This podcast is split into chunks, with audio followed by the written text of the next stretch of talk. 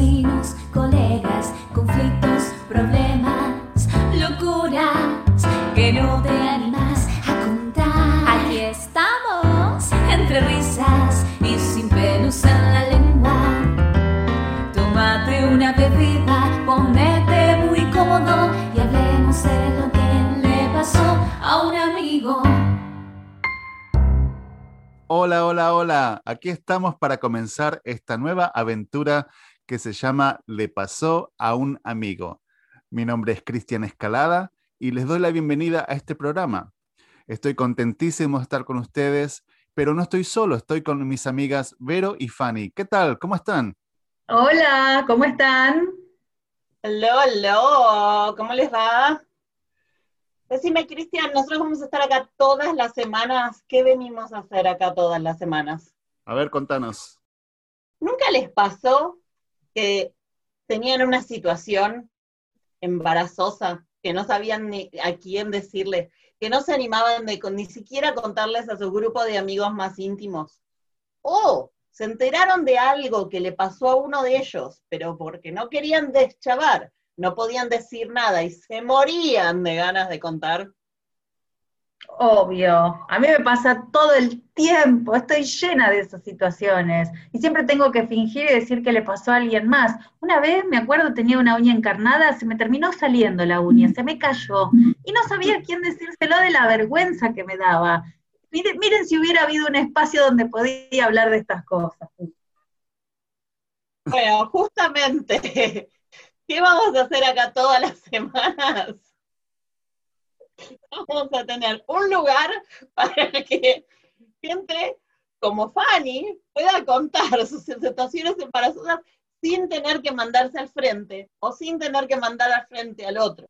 Y donde nos puedas contar y explicar esas cosas que le pasó a un amigo con toda confidencialidad.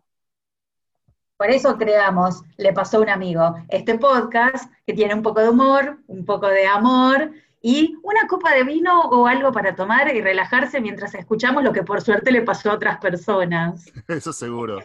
Lo que sí, todo esto en pandemia es doblemente difícil, ¿eh? Porque el año que hemos tenido como contexto, mamá mía. A, a mí no me alcanza ya una copa de vino. Digo, viene como complicado el año. Las copas de vino me quedaron por allá atrás en los incendios de Australia, pero Oh. atrás de eso, atrás de eso, vino la cuarentena, pero después vinieron las avispas asesinas, después vino la plaga de langostas, después vino eh, las ciudades que explotan, después el cielo se puso naranja, se, todo empezó a prender fuego, los presidentes del mundo tenían COVID, eh, no hubo deporte para distraerse, no te puedes distraer con shows, no te puedes distraer con recitales, lo único que nos quedó fue Netflix, entonces todos nos sentamos a mirar Tiger King y ahí nos quedamos, con, lo cual la copa de vino, nada, eh, me pongo con toda la botella que tengo para reciclar, me pongo mi propio viñedo. La pregunta es, con todo eso que pasa afuera, ¿cómo haces para conseguir pareja? Te pido por favor, porque no dan ganas de reproducirse con el mundo que hay afuera, básicamente. Bueno, ¿saben qué? Igual hay gente que usa las redes, yo, todo el mundo ha usado las redes para poder encontrarse, y no sé si ustedes usarán, pero hay muchos sitios de citas, bueno, online, ¿conocen? Es el mejor negocio para tener ahora. El tema de las redes y el tema de Zoom y todo eso, la verdad que se están haciendo la América. Ah, bueno, hay un sitio en particular, que no sé si ustedes serán miembros de, de ese sitio, pero que, vieron que la gente se está, hay una nueva grieta, ¿no? Gente que dentro de la pandemia quiere usar máscara y están los anti-máscaras. Bueno, a que no saben que también hay una cita especial de citas, un sitio de citas para la gente que es de la corriente anti-máscara, ¿Qué? anti-barbijo. O sea, se juntan No, los anti no. con esa aplicación. Sí, sí, sí. Dime. O sea que es un sitio exclusivo para personas que no deciden no ponerse máscara o, bar- o barbijo, ¿no? Y que así todos sin máscaras buscan el amor, porque es- eso es lo más interesante. Hay gente que quiere buscar pareja, que no quiere sentirse solo, sola, y por eso se juntan, pero eso sí, no es por una cuestión de ideología política, no es religiosa, es son pro máscara o anti máscara. Y se juntan ahí y charlan. Y por supuesto, se imaginan la cantidad de detractores que ya tiene este sitio. ¿Se acuerdan de OK Cupid? Bueno, ahora le dicen OK Stupid a este sitio, Es que más o menos sí, porque la verdad los, se juntan los... Los covidiots. Claro. porque... Lo más interesante son los posteos que ponen, ¿no? Porque ya hay, ya hay gente. Pero si uno dice, bueno, pero ¿quién va a ir a entrar a esa, a esa aplicación? Por lo visto hay casi 100 personas ya que están en este sitio, es un sitio de origen inglés.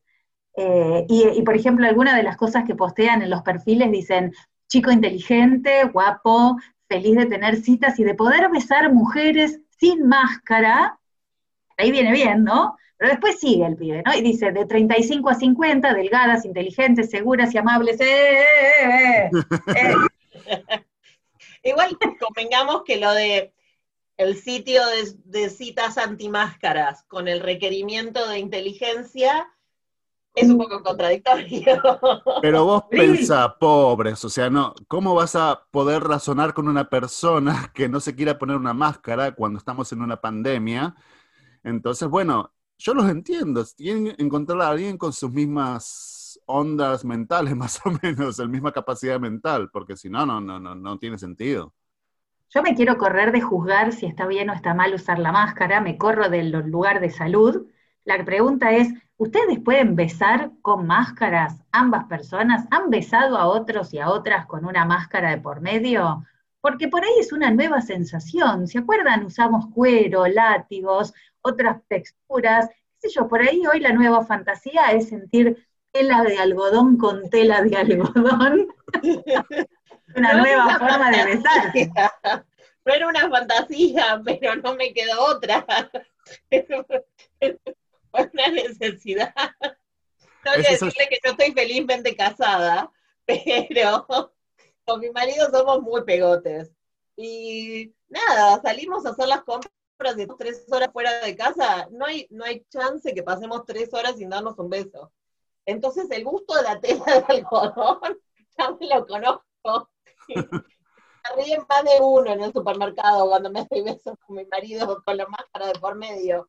Pero bueno, protegemos, obviamente no entre nosotros porque llegamos a casa y nos sacamos las máscaras, pero tener la máscara puesta o el barbijo, no se trata de protegernos entre nosotros, se trata de proteger a los demás que puedan estar cerca nuestro mientras nosotros estamos haciendo nuestras compras, si no tuviéramos, si tuviéramos, si fuéramos portadores del virus sin síntomas. Entonces, que se rían en el supermercado, no me importa, yo no le voy a dejar de dar besos a mi marido, pero sí, la verdad, el, el gustito a la tela de algodón ya forma parte de la vida. También se pueden hacer las dos cosas, ¿no? Tener la máscara, como se la ponen algunos tontitos, así, este, como de barba, y darse besos, porque ahí tenés toda la, la boca expuesta, y bueno, y tenés la máscara. Una de las ventajas de la máscara es que además de protegerte de que no pase saliva o cualquier otra cosa, es también que no pasan muchas ideas pelotudas y tontas a través de los barbijos y evitamos oírlas. Así que bienvenidos los barbijos y las máscaras. Buenísimo. Y de última, por lo menos, si te cruzas con alguno que te invita al sitio de cita para gente anti-máscara, si tenés la máscara puesta, no te ve la cara de ojo que le pones. Hola chicos, em, les voy a comentar algo que le pasó a una amiga. Resulta que esta chica tenía un cuñado, o sea, era el hermano del esposo de mi amiga, y tenían planeado una boda para el septiembre 7, que cae un feriado acá en los Estados Unidos, desde el año pasado.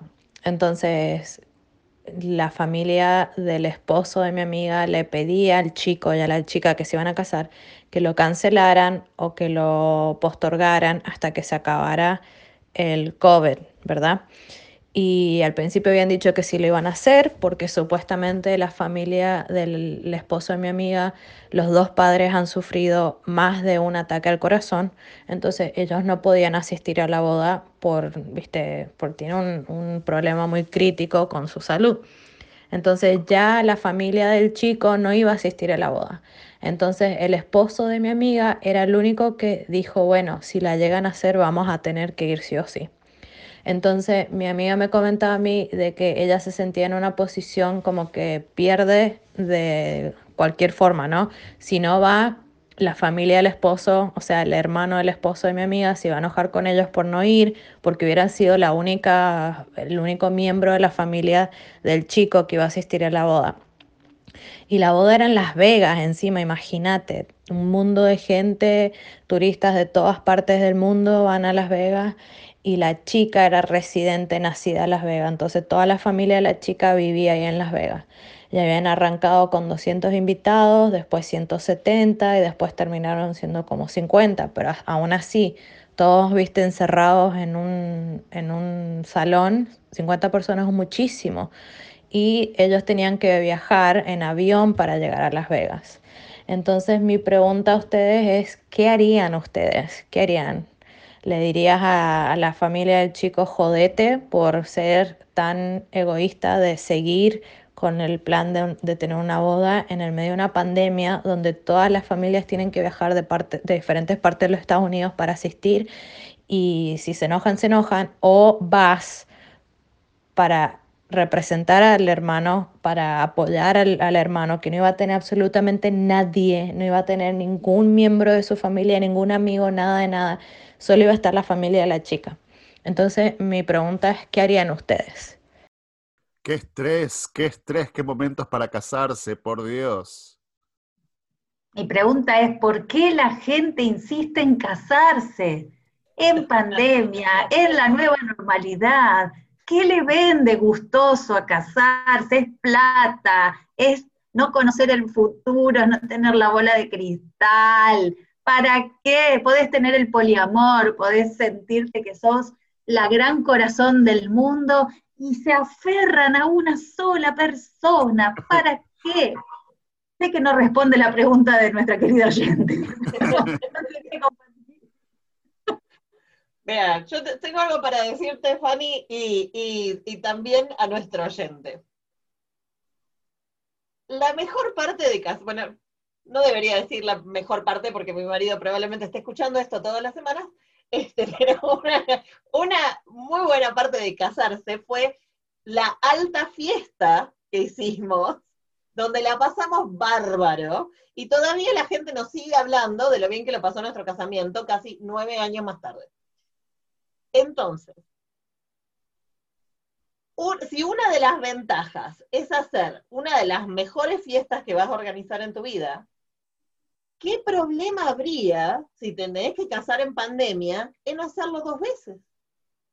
Te casas primero con la gente que no tiene que viajar y después, cuando pase todo esto, haces la gran fiesta en el primer aniversario, segundo aniversario, y tenés la fiesta con toda la gente. Ahora podés obligar a, nadie a que exponga su salud, porque no tenés por qué, la, gente no tiene por qué haberte contado qué condiciones preexistentes pueden llegar a tener que, impliquen un riesgo para su salud.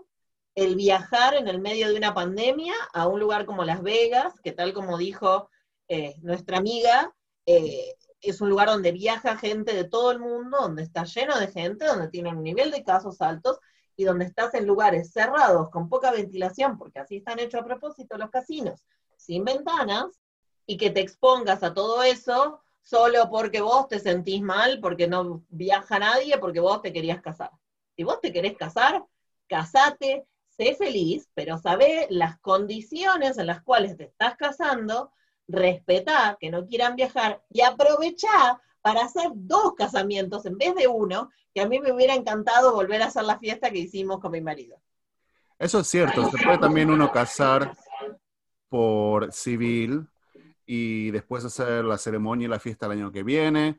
Hay muchas razones también por las cuales la gente se casa. Una puede ser inmigración, que en ese caso yo me casaría eh, haces toda la parte civil y después haces la fiesta cuando ya no haya pandemia.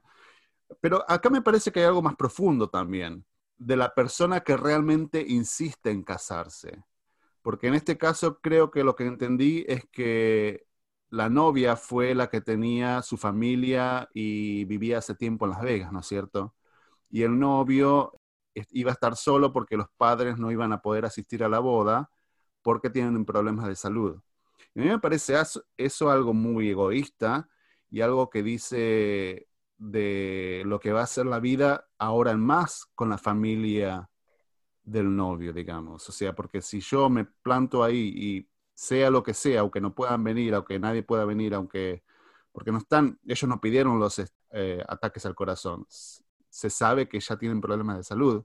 Y si realmente no pueden ir, este, yo tendría un poco de consideración con la familia de mi novio mi novia, postergaría toda la, toda la boda, porque aparte es, más divertido, con más gente, con más estruendo, con más escándalo, con más de todo, ¿no es cierto?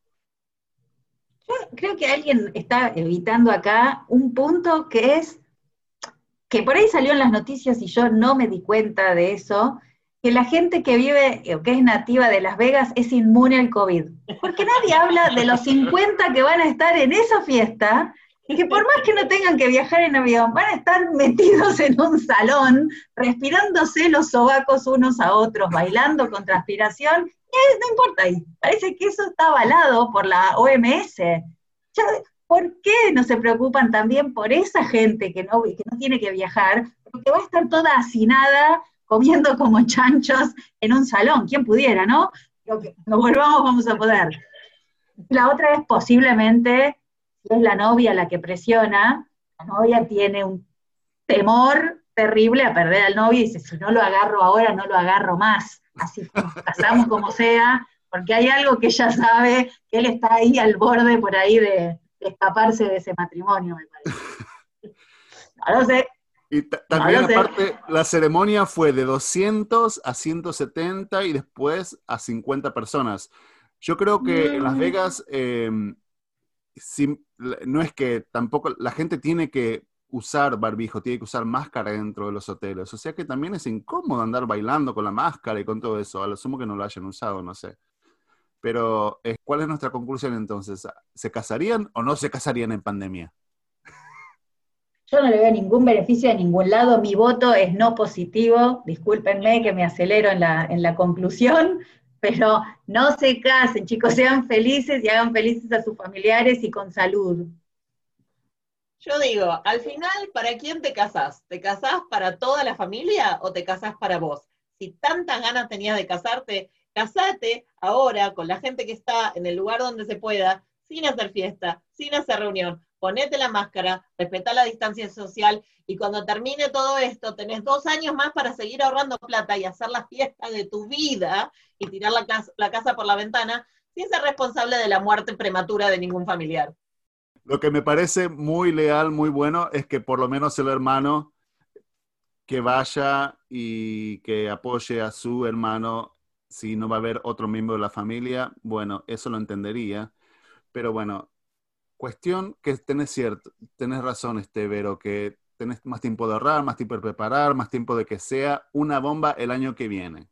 ¿Pensabas que esto era todo? Bueno, no, tenemos un mensaje más. Parecido a esa pregunta que querés hacer y no te animás, porque pensás que te pasó solo a vos. Digo, a tu amigo, amiga, amigue.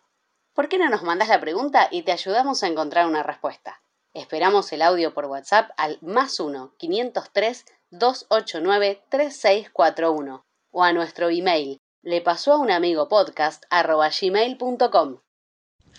Mi amiga tiene un grupo de amigos del secundario que como ya se conocen hace bastante tiempo, hace un montón de tiempo, eh, los amigos son también las parejas, digamos, forman parte los que tienen pareja, su pareja forma parte del grupo, en especial los que tienen pareja hace mucho tiempo. En este grupo de amigos está una chica que se llama Laura y está su marido que es José. Entonces ellos hacen bastante seguido reuniones de Zoom, qué sé yo, como mínimo una vez al mes. Y em, en una de estas reuniones estaba José, pero no estaba Laura. Y entonces le decían, che, decirle a Laura que venga, decirle a Laura que venga. Y cuando ya se lo dijeron como por quinta vez, José le dice a Laura, che, todos te están diciendo que vengas, vení. Y se oye la voz de fondo de Laura. No, no me interesa. Y José pensó que no se escuchaba. Y entonces dijo, uy, no, es que está laburando mucho. Pero en realidad a la piba, tipo, no le interesaba estar con sus amigos, mientras que su marido sí estaba con sus amigos. Y ahora todo el grupo de amigos sabe que Laura, tipo, no participa porque no le interese, no le interesa y todos se hacen los boludos. Y bueno, no sé muy bien qué tiene que hacer mi amiga en este caso, si, le- si tiene que confrontar a Laura y decirle, che, ¿qué onda? Si no querés ser amiga, no seas, tampoco es que nos encontramos tan seguido. Eh, o si tiene que dejarlo pasar como si nada. Esto demuestra lo peligroso que es el Zoom, para empezar, y qué cuidados hay que tener con prender y apagar las cámaras, prender y apagar los micrófonos. Tenemos cada vez más situaciones de crisis que se han registrado a través de reuniones públicas y privadas con cámaras y micrófonos abiertos. Cuídense, cuídense. Voy a armar una ONG que se llama Cuídense del Zoom. Gente famosa, ¿no? Se ha sabido de diputados, de gente de, de que conocida que ha perdido su trabajo, ha perdido su, su nombre y todo por hacer cosas, descuidarse con el tema de la cámara. Pongan un, un pedazo de cinta arriba de la cámara, pongan, no sé, algo, aprendan, no sean tan tontos. Hasta en sesiones de la Corte Suprema de Estados Unidos se escuchó una cadena que tiraban.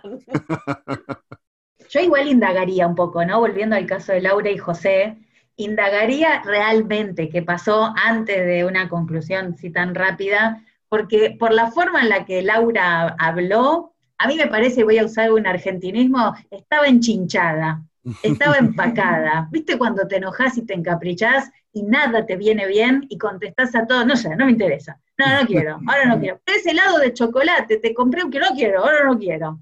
Para mí que ella estaba en un mal día o se había peleado con José y contestó eso sin saber ni siquiera José qué estaba haciendo. Por las dudas, yo primero indagaría ese marco. No sé, puede ser, porque ella lo que dijo que estoy laburando, está trabajando mucho, ¿no? Pero ella también pensaba de que no lo estaban escuchando. Y, bueno, no sé, quizás a, veces hay formas de darse cuenta de lo que la otra persona realmente piensa. Y se ha cansado de este grupo de amigos y yo no veo por qué siempre tienen que ser los dos que sean amigos de este grupo. Quizás José vaya a tener que seguir la amistad con este grupo si él quiere, pero no tienen por qué los dos seguir la amistad. Si Ay, Cristian, realmente- acá se va a armar la guerra entre vos y yo, perdóname, pero una de las cosas que más me molesta es que me pongo de novia, le presento a mis amigos a mi novio y después cuando nos separamos mi novio se queda con mis amigos. No estoy de acuerdo. No estoy de acuerdo con que José siga viendo a los amigos de Laura. Perdonen, pero no. no, hay un Pero- código para eso. Pero son amigos de los dos, ¿no? Porque todos fueron a la secundaria, a la, a la preparatoria, a la escuela juntos, ¿no? no se explica bien porque habla de que primero era un grupo de amigos a los que sumaron a sus parejas. Entonces no sabemos quién era el amigo original. Mm. Pero A mí me gusta darle el beneficio de la duda, como propuso Fanny a Laura, que capaz tenía un mal día.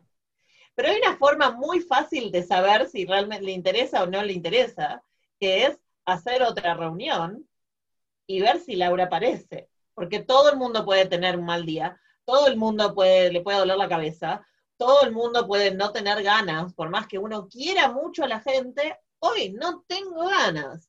Y estaría bueno normalizar también eso de que está bien que hoy no tengas ganas. Y no quiere decir que quieras menos a tus amigos porque hoy no tenés ganas de verlos. Pero es fácil, si ellos hacen otra reunión y Laura no aparece, y hacen otra reunión y Laura no aparece, después de dos o tres, yo la dejo de invitar a Laura. Digo, me queda claro el mensaje. Pero Ahí lo invitaríamos a José.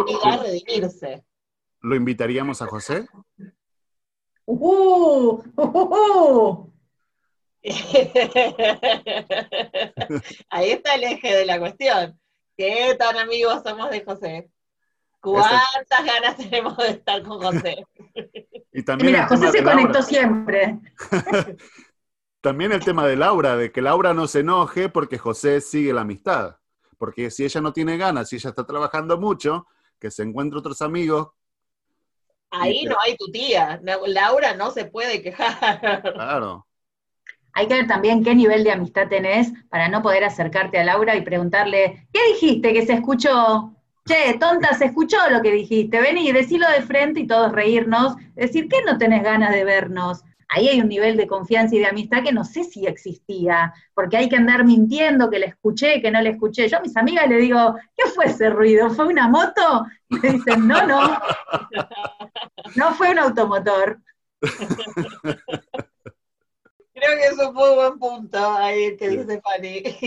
Creo que hay que poder tener también para decir, che, ¿cómo que no tenés ganas? Vení, ya sé que no tenés ganas.